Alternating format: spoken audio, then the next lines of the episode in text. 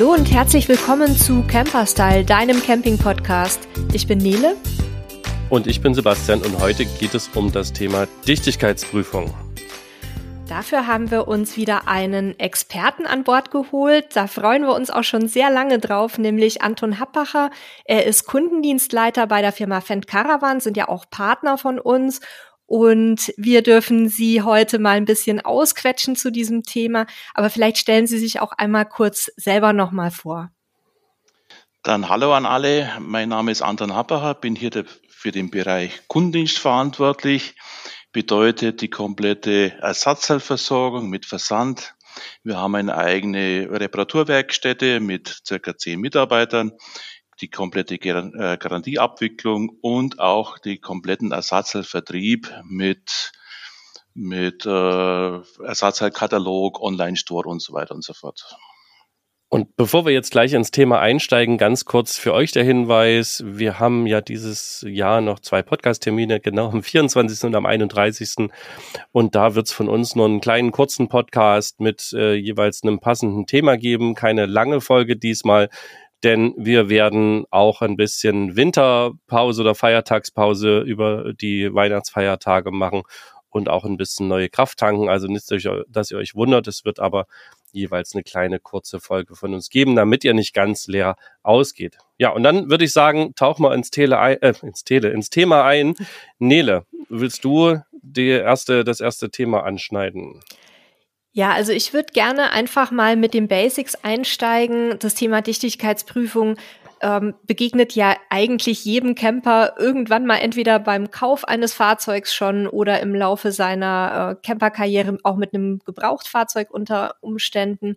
Vielleicht können Sie, Herr Happacher, einmal kurz erklären, was so eine Dichtigkeitsprüfung überhaupt genau ist.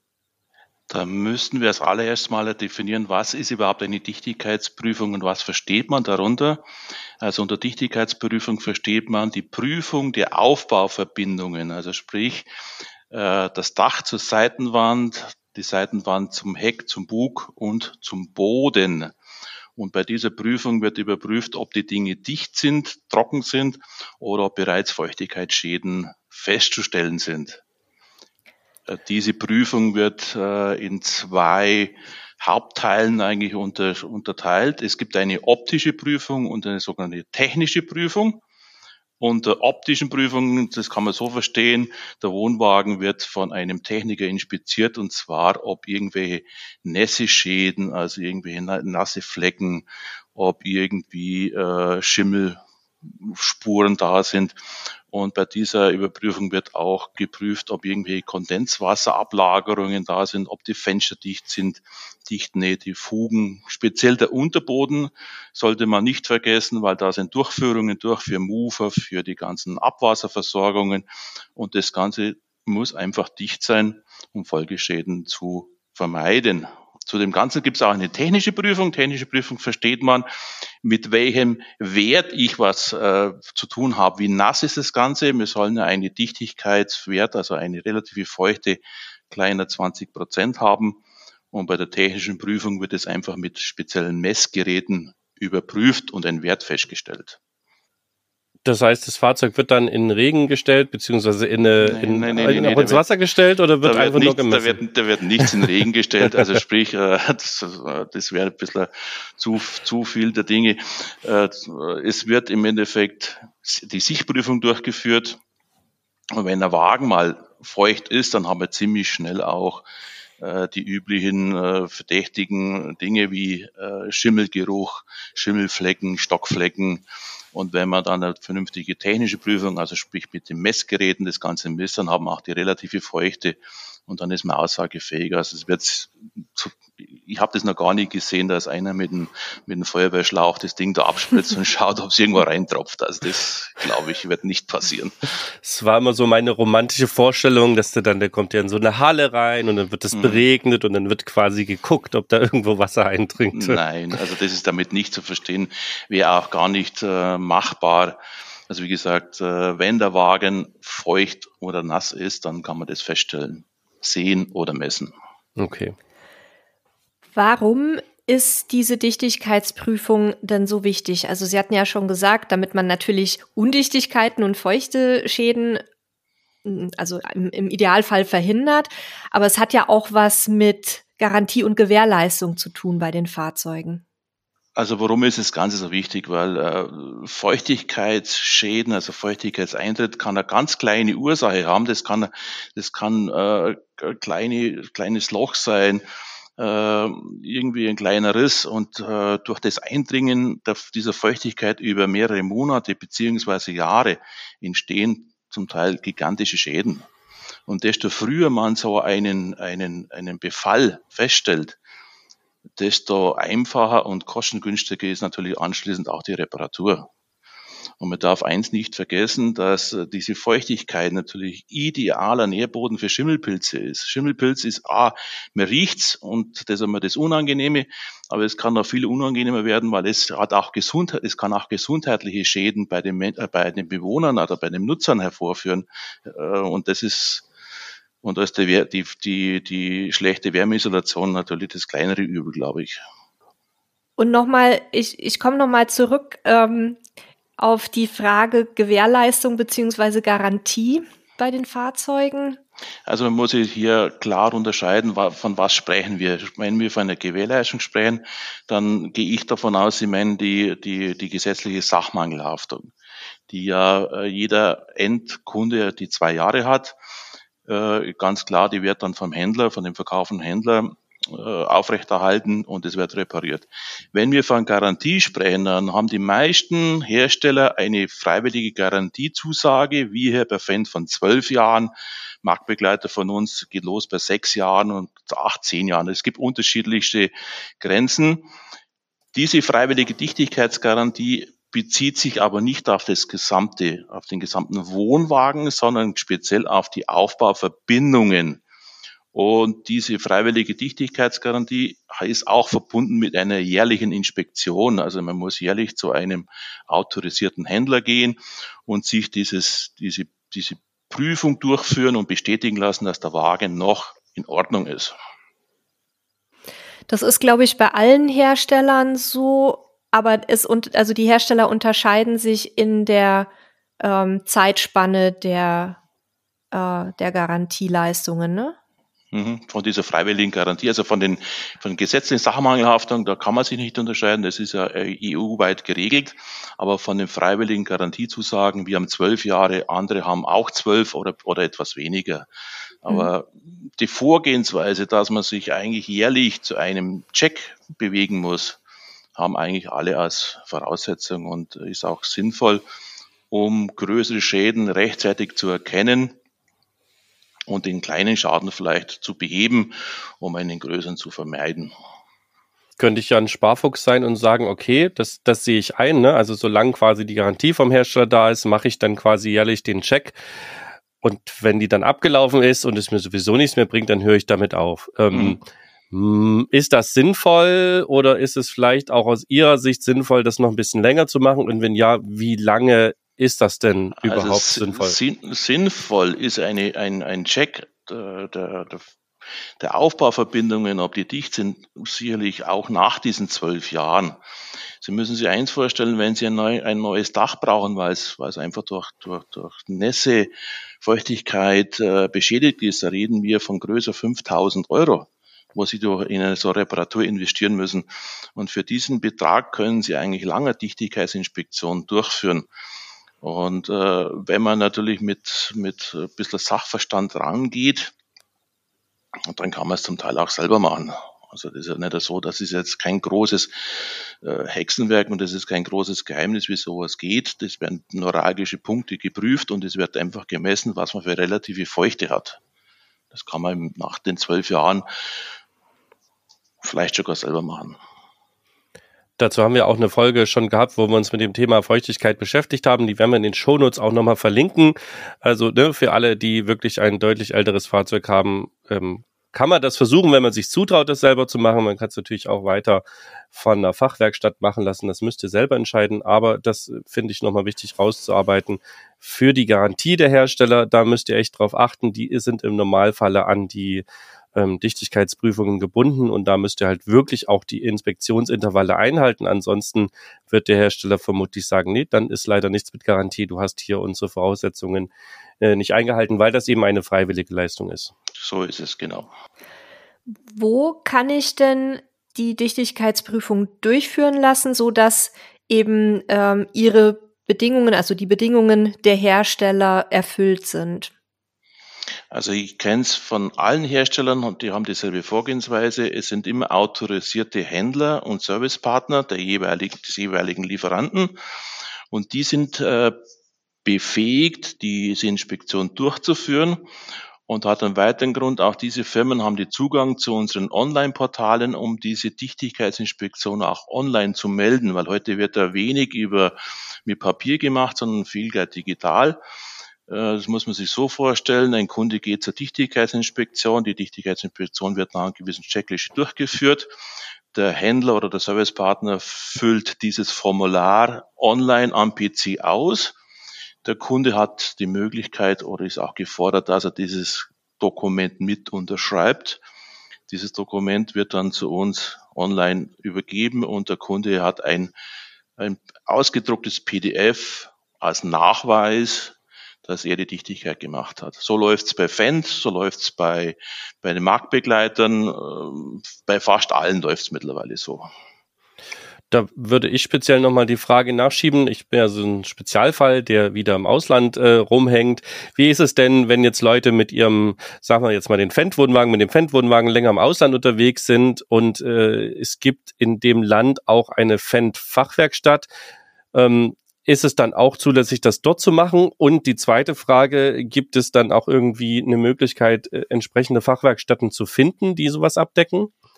Also grundsätzlich, äh, ich spreche jetzt wieder für Fendt Caravan.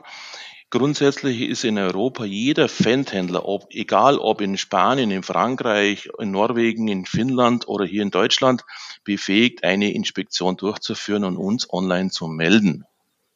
Okay. Wie findet man diese Händler? Diese Händler findet man bei uns und wahrscheinlich auch bei unseren Marktbegleitern, meistens auf der Homepage unter Händler und Servicepartnersuche.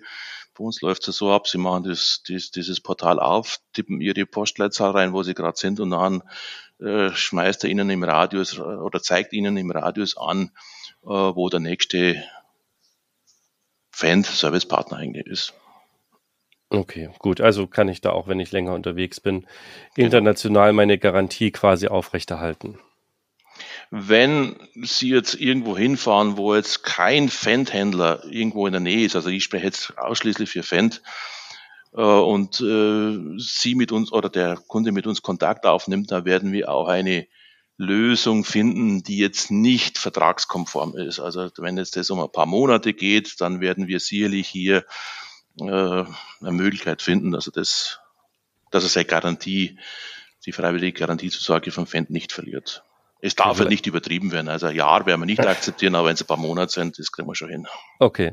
Also vielleicht auch hier nochmal kurz als Ergänzung, weil Herr Happacher jetzt immer von Fan spricht. Warum macht er das? Er ist bei Fendt angestellt. Da weiß er natürlich, wie alles funktioniert. Er weiß es, wie er ja mal sagt, von einigen Marktbegleitern auch, aber eben nicht so im Detail. Ne? Deswegen, es geht hier mhm. nicht darum, Fendt äh, immer in den Vordergrund zu heben. Nein, nein, nein. Nicht, dass jemand denkt, wir machen hier Werbung, sondern das ist einfach so, wie es da abläuft. Und ich bin mir sicher, also wenn ihr auch so einen Fall habt, dass in irgendeinem Land seid, wo euer Hersteller vielleicht keine Werkstatt habt, dann sprecht mit dem Hersteller, sprecht mit eurem Berater, mit dem Kundendienst und äh, vermutlich werden viele Hersteller Interesse daran haben, das Ganze im Kundeneinvernehmen zu regeln. Also wer sozusagen in die Kommunikation geht, hat da wahrscheinlich auch immer gute Karten, da irgendeine Lösung zu finden.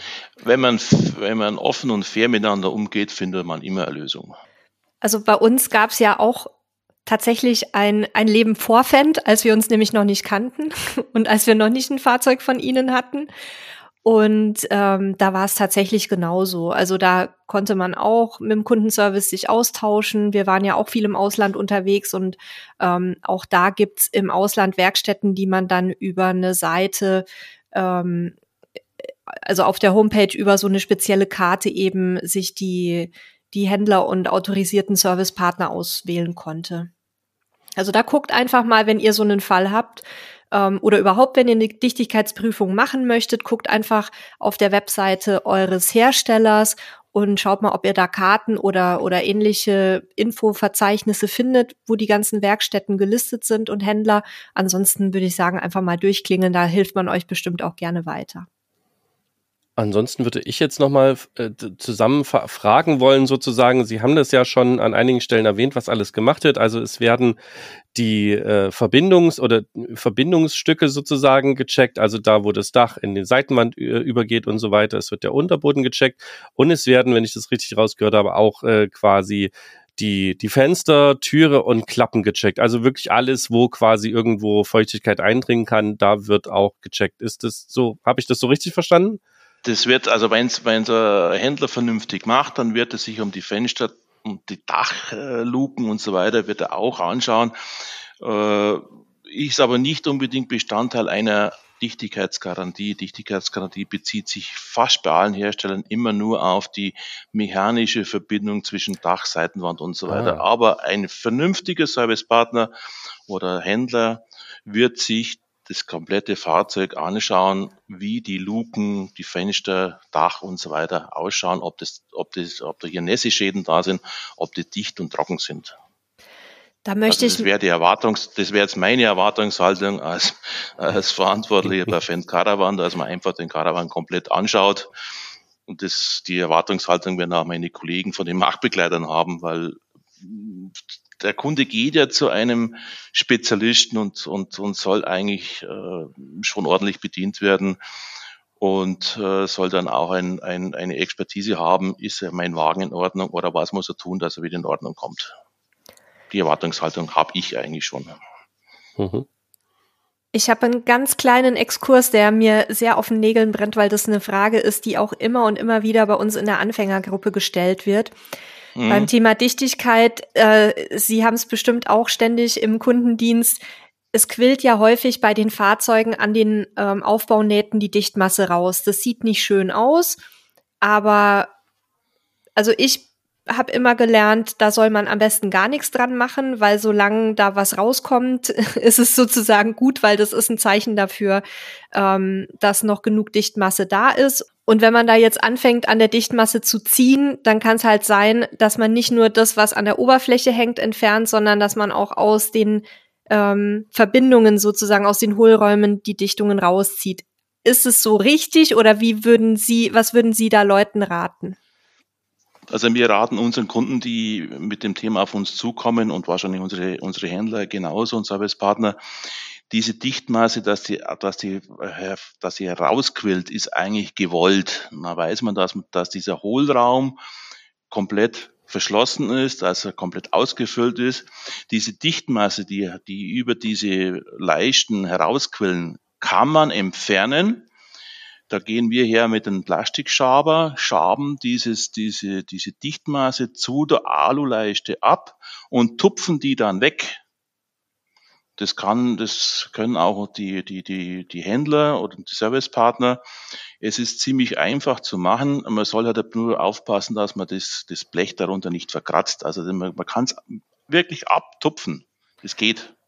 Also mit, mit so einem Stückchen von der Masse rumtupfen oder womit tupft man das ab? Nein, im Endeffekt, im Endeffekt dann also mit so einem Plastikschaber von der Aluleiste, also von der Vorzeitleiste trennen dann ein kleines Stück Holz nehmen, so 10 auf 10 Millimeter, vielleicht so 15 Zentimeter lang und dann einfach abtupfen. Also mhm. einfach den, den ersten nehmen und dann wirklich wegtupfen und dann so, dann haben sie zum Schluss einen richtigen Knäuel auf diesen, auf dieses Holz, also auf diesem Holzstück drauf. So machen es wir auch in der Werkstatt. Auch da zur Erklärung, das sind so selbst oder mit sich selbst klebende Dichtmassen, die da verwendet werden und die kleben also zwar auch an allen möglichen anderen Dingen, aber besonders gern an sich selber und so. Deswegen genau. nimmt man quasi ein bisschen an so einen Holzstab ran und dann hat man damit quasi einen Magneten, der die weitere Dichtmasse, die übrig ist, äh, genau. quasi an sich bindet, so ein bisschen bildlich gesprochen. Genau, und dann mit einem mit einem äh, Putzmittel dann ein bisschen wegputzen man soll es ja nicht übertreiben und nicht zu viel Kraft ausüben, weil schon einfach der Lack oberflächenmäßig beschädigt, verkratzt wird. Aber dafür gibt es ja Servicepartner und, und, und Händlerschaften, die sich mit sowas sehr gut auskennen. Okay, vielen Dank. Ich wollte jetzt gar nicht so sehr weit vom Thema weggehen, aber das ist einfach ein, wirklich ein Dauerbrenner und sorgt auch für viele Diskussionen und dann kann ich da jetzt mal fachkundige Tipps weitergeben. Genau. Ja, dann wäre jetzt sehr spannend, was kostet der ganze Spaß? Also wird ja wahrscheinlich so ein bisschen von bis sein, weil äh, vielleicht bei einem kleinen Wohnwagen es schneller geht als beim großen. Ja, was, was, mit was muss ich rechnen? Sie haben einen Zeitaufwand von circa 30 bis 45 Minuten, je nachdem, wie Sie schon sagen, ob es jetzt ein 390er ist oder 720er ist natürlich der, der Aufwand ein bisschen größer.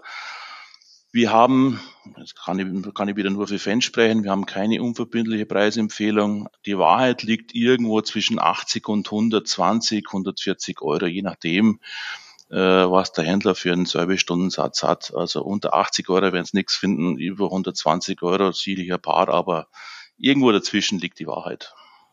So okay. ungefähr damit haben wir eine Preisrange und wenn ihr es dann ganz genau wissen wollt, dann müsst ihr halt einfach bei eurem Servicepartner euch ein Angebot machen lassen. Der wird wissen, wie lange er für euren Wohnwagen braucht und euch dann den genauen Preis auch sagen können. Genau.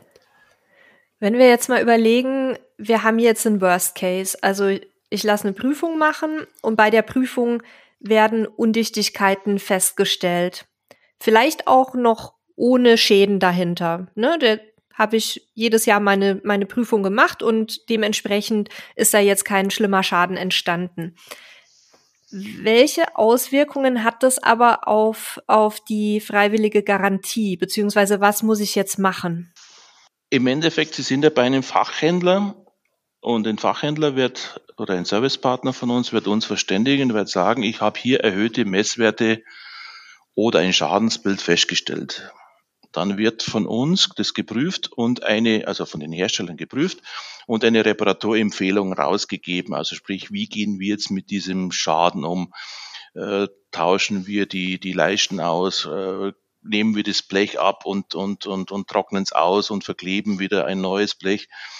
Es soll halt der altersbedingte Sollzustand wiederhergestellt werden. Also man kann jetzt nicht erwarten, wenn man jetzt einen zehn Jahre oder acht Jahre alten Wohnwagen hat, dass der dann wieder ausschaut wie ein neuer. Es, der muss ja dann ausschauen wie ein normaler acht bis zehnjähriger Wohnwagen nach, nach dieser Zeit einfach ausschaut. So soll er wieder hergerichtet werden.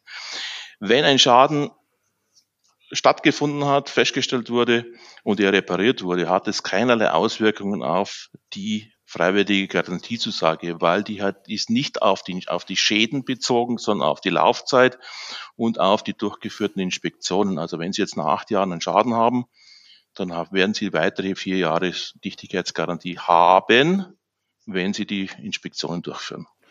Und wenn der Schaden fachgerecht behoben wurde, nehme ich an. Und wenn der Schaden fachgerecht behoben wurde, wenn natürlich wir einen autorisierten Fendt-Händler wir also Servicepart in Auftrag geben, gehen wir davon aus, dass der nach, nach den Herstellervorgaben repariert wird. Müssen Sie das Fahrzeug dafür sehen? Also wenn ich jetzt zum Beispiel, Sie sitzen ja jetzt in, in Mertingen in Bayern, jetzt habe ich aber in Niedersachsen einen Fendt-Wohnwagen und da wird beim Händler dort eine, eine Undichtigkeit und einen Schaden festgestellt. Wie kommt die Information zu Ihnen? Die kommt, äh, wahrscheinlich wird der Händler sofort bei uns anrufen. Das nächste wird sein, er wird ein paar Fotos machen, wird die Messwerte uns übermitteln. Und dann im, im Dialog mit dem Händler äh, findet man dann schon raus, was man da reparieren muss. Also sprich, der macht es nicht. Wenn es eine Kleinigkeit ist, wo er weiß, wie man damit umgeht, dann wird er nicht groß uns fragen, wie man das repariert, sondern wird uns nur verständigen und sagen, hier ist ein Schaden da. Ich regelt es und rechnet es mit euch ab. Wenn es ein größerer ist, dann ist immer Voraussetzung, hat der Händler das Know-how, diesen großen Schaden zu reparieren, oder wird es eine Reparatur im Werk und holen wir den Wagen schon gerade zu uns ins, ins, ins Stammwerk und reparieren den hier vor Ort. Je nach Größe. Also wenn es was Kleines ist, wird es der Händler machen. Ein Dach wird auch noch ein Händler machen, aber wenn es dann ein bisschen mehr wird, kommt ganz selten vor, Gott sei Dank, dann machen wir das hier in Mertingen. Machen aber andere, unsere Marktbegleiter ähnlich. Und kümmert sich dann der Händler drum oder muss ich mich als Kunde dann darum kümmern, dass der dann zu Ihnen kommt? Das wird zu 100 Prozent über den Händler gemacht. Okay. Also der Händler wird den Kunden nicht alleine lassen, sondern wird sich drum kümmern und auch die ganze Verbringung und so weiter läuft ausschließlich über unsere Händler. Wenn natürlich ein, ein Kunde sagt, ich fahre sowieso nach Italien in den Urlaub und bei, auf der Rückreise lassen euch in Mertingen stehen, dann ist es auch eine Möglichkeit. Aber wenn er jetzt nie nach Süden fährt und sagt, dann wird sich der Händler drum kümmern. Okay. Und bei den Herstellern selber in den, in den Werken beziehungsweise in den Werkstätten kann man aber die Dichtigkeitsprüfung nicht machen, oder? Normal, also wir hier machen es nicht und Marktbegleiter, also unsere Marktbegleiter machen es auch nicht. Das ist nicht unbedingt die Aufgabe eines Herstellerwerkes, die Werkstätten haben, eine Dichtigkeitsinspektion zu machen, sondern unsere Aufgabe ist es eigentlich, wenn Nässeschäden festgestellt werden, die einen Umfang annehmen, die der Händler nicht bewältigt, dann ist es unsere Aufgabe, das zu machen. Eine Dichtigkeitsinspektion ist eigentlich schon bei den Händlern draußen zu Hause, nicht in den Werkstätten. Wenn wir Reparatur durchführen und eine DI ansteht, Dichtigkeitsinspektion, dann machen wir die natürlich mit, aber als Solo Einzelmaßnahme, eine Dichtigkeitsinspektion bei uns wird es nicht geben. Da werden Sie auch gut beschäftigt, noch mehr als eh schon. Ja, ist auch gar nicht sinnvoll. Äh, wie gesagt, wir, wir sollten uns um die, um die heiklen Sachen, um die doch komplizierten Sachen kümmern und die vernünftig machen und den Handel draußen ihr Geschäft machen lassen. Ich bin sehr viel schlauer. Du, Sebastian, hast du noch Fragen?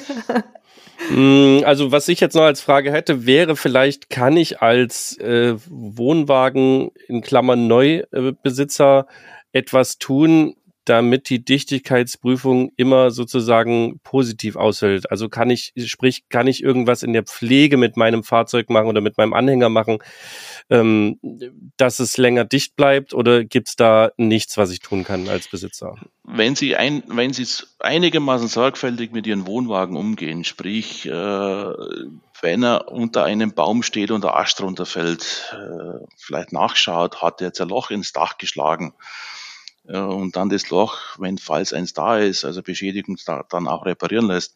Aber ansonsten kann eigentlich, außer dass er die Dichtigkeitsinspektionen macht, was natürlich wichtig ist, ist natürlich das Lüftungs, also das Wohnverhalten, Lüftung, also sprich den, den, die, die, die erzeugte Feuchtigkeit beim Duschen, Kochen und so weiter, dass man das natürlich rausbringt aus den Wohnwagen und dass die nicht irgendwo in den Ecken sammelt und sich dann mit einem, als Schimmelablagerung äh, zeigt. Die hat jetzt, das hat jetzt nichts mit Dichtigkeitsinspektion zu tun, hat aber ähnliche äh, ähnliches Erscheinungsbild. Also sprich, der Kunde selber, wenn er einigermaßen pfleglich mit seinem Wagen umgeht, Anfahrschäden oder sonstige Schäden einfach behebt, dass er wieder dicht ist, dann kann er eigentlich wenig falsch machen. Okay, ja, der Feind ist immer das Wasser für das Campingfahrzeug. Das ist, das ist der größte Feind. Genau. Dann, dann habe ich noch eine letzte Frage.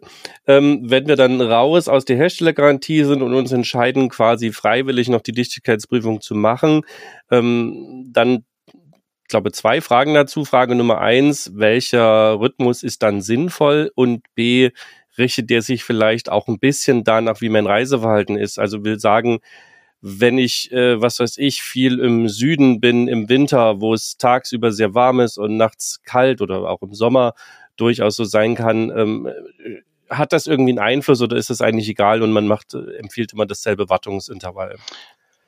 Also wir empfehlen immer denselben Wartungsintervall, weil wir nicht, nicht, nicht differenzieren können. Ist es jetzt ein Kroatien-Urlauber oder Italien-Urlauber oder fährt er nach Norwegen ans Nordkap? Mhm. Das können wir nicht unterscheiden ist wahrscheinlich auch gar nicht so relevant, weil die meisten Nässeschäden passieren ja während der, der Wintereinlagerung.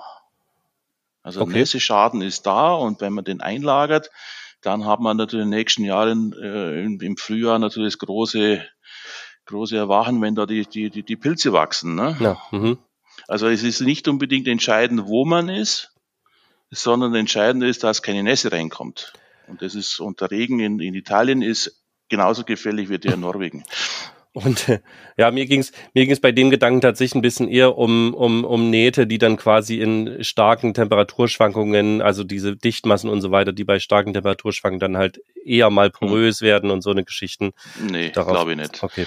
Also zumindest nicht die ersten 15 bis 20 Jahre. Okay. Also alles hat irgendwo sein natürliches Ende, das ist ja, das ist ja logisch. Also Wagen, der wird 40 Jahre alt ist, äh, würde ich schon mal genauer anschauen, aber die neueren. Okay. Und und dann sind wir bei einmal im Jahr und dann noch eine letzte Anschlussfrage daran. Mache ich dann die Dichtigkeitsprüfung, also die freiwillige, die ich dann mache, äh, beim oder vorm Einwintern oder danach?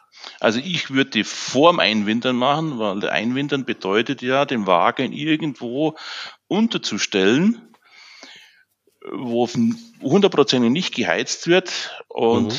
das freut das, die Nässe unwahrscheinlich. Das, da kann der, der, der Pilz und äh, der Schimmel richtig schön wachsen. Also ich würde es empfehlen, vor dem Einwintern zu machen und nicht nachher. Okay, danke. Nee, da hast du noch eine Frage, ja. Ja, ich habe ja gerade äh, ganz eifrig gewunken, als du ähm, das mit den Temperaturunterschieden nochmal ins Feld geführt hast. Ich hätte da eigentlich nur eine, eine sehr spezielle Frage noch dazu. Für welche Temperaturen, wenn Sie das parat haben gerade, sind denn die Dichtmassen ausgelegt? Also von minus x bis plus y. Haben Sie da eine Zahl für mich? Nein, habe hab ich jetzt nicht, aber die sind sicherlich von, von, von, von zweistelligen Minusgraden bis bis gut über die 50 Grad äh, schon geeignet. Also in dieser Range sind wir auf jeden Fall unterwegs. Die genauen Zahlen habe ich jetzt nicht, aber wir haben hier auch und auch unsere Marktbegleiter eigentlich nie, nie ein Problem, dass es Zeugel zu zäh wird, dass nicht mehr dicht ist oder zu flüssig wird, dass davonläuft. Also das, das Problem kennt man eigentlich in der Caravan-Branche gar nicht. Okay, dann bin ich auch durch mit meinen Fragen. Ich wollte jetzt zwar noch ein bisschen klugscheißen und mal schnell mir ein Datenblatt raussuchen, aber es hat auf die Stelle nicht geklappt. Aber wen die Frage tatsächlich interessiert, ähm, der müsste dann halt einmal gucken, welche, welche Dichtmasse da auch verbaut wurde vom Hersteller. Und dann gibt es bei den Herstellern der Dichtmassen auch immer Datenblätter, in die kann man dann reingucken. Das ist sehr technisch, aber da findet man dann auch genau diese Information. Ist vielleicht so als Nebeninfo auch für alle, die ein altes Schätzchen jagen, also ein älteres Fahrzeug. Guckt da auf jeden Fall äh, auch vor allen Dingen auf die Fenster und Luken und so weiter, weil das ist das, wo dann gerne die Dichtmasse nämlich spröde wird nach 20, 30 Jahren und ähm, ausgetauscht werden sollte. Und da solltet ihr auf jeden Fall auch bei euren alten Schätzchen drauf achten. Das ist, haben wir ja gerade gehört, bei den jungen Modellen äh, so bis 15 Jahre wahrscheinlich überhaupt kein Thema. Bei den alten Schätzchen sollte man auf eins aufpassen, wenn aus irgendwelchen Gründen mal ein Nässeschaden da war, dann haben die meistens die Eigenart, dass man irgendwann einmal ein Alufraß bekommt. Okay. Also sprich an der Seitenwand, wir haben ja, äh, die viele äh, Hersteller haben ja dieses Hammerschlagblech mhm. und irgendwann fehlt einfach das Alu, weil einfach diese, diese Feuchtigkeit einen, eine elektrische Leitung, also Leitfähigkeit erzeugt und äh, da wird das Alu zusammengefressen. Also haben wir speziell bei älteren Fahrzeugen, wenn ein Manesseschaden da war, der wurde auch vermeintlich repariert wurde und nicht, nicht gesamtheitlich beseitigt wurde, äh, hast, hast meistens dann ein fehlendes Alublech. Und wer sich jetzt von unseren Hörern und Hörerinnen fragt, was Hammerschlagblech ist, das sind die Bleche, die so, ein, so eine gewölbte Oberfläche, also so viele genau. kleine Bubbel auf der Oberfläche haben, das nennt man Hammerschlagblech. Ähm, oder, Struktur, oder strukturiertes Alublech. Oder strukturiertes Alublech. Also falls sich jemand fragte, was wir damit meinen, ich versuche auch immer so ein bisschen die Fachbegriffe zu erklären, weil wir auch viele Einsteiger haben, die uns zuhören. Ja, also jetzt habe ich tatsächlich meine Fragen abgearbeitet, die mich dazu interessiert haben. Ich bin ein bisschen äh, in meiner romantischen Vorstellung von der äh, Regenkammer abgekommen. Die gibt es nicht, okay, aber es äh, kann man auch anders die, machen. Die gibt es schon und, äh, und es ist, wenn wir immer, wenn wir uns was Neues einfallen lassen, dann kommen die Dinge schon in der okay. Regenkammer rein. Aber für eine Dichtigkeitsinspektion eine Regenkammer zu buchen, das wäre natürlich schon etwas exorbitant okay. hoch. Ne? Ja gut, da wurde die romantische Vorstellung leider äh, ad acta gelegt. Ich hoffe, ihr da draußen konntet auch für euch was mitnehmen äh, und wisst jetzt ein bisschen besser, äh, was das Thema angeht, Bescheid. Ich bedanke mich schon bei unserem Gast, Herr Happacher. Vielen lieben Dank. Es war super spannend. Ich habe diesmal tatsächlich viel gelernt. Äh, weil ich mich noch gar nicht mit dem Thema groß auseinandergesetzt habe. Ich verabschiede mich schon mal, übergebe das Wort an Nele und wir hören uns auch äh, nächste Woche schon wieder, auch wenn nur mit einer kurzen Folge. Macht es gut, bis dahin, tschüss. Ja, auch von mir ganz lieben Dank, Herr Happacher. Und wenn ihr da draußen noch ein bisschen mehr von Herrn Happacher hören möchtet, dann abonniert gerne unseren Podcast damit ihr nicht verpasst, wenn er wieder bei uns zu Gast ist. Das wird nämlich jetzt noch ein paar Mal der Fall sein. Wir haben ihn direkt ähm, quasi verpflichtet für mehrere Folgen, weil er einfach so wahnsinnig viel Fachwissen hat aus seiner langjährigen Erfahrung, dass wir ähm, das gerne an euch weitergeben möchten. Und das allerletzte Wort haben Sie, Herr Habbacher. Dann sage ich auch Danke an alle, die zuhören. Wir hören uns ja demnächst wieder. Und bis dahin wünsche ich allen alles Gute und bleibt gesund.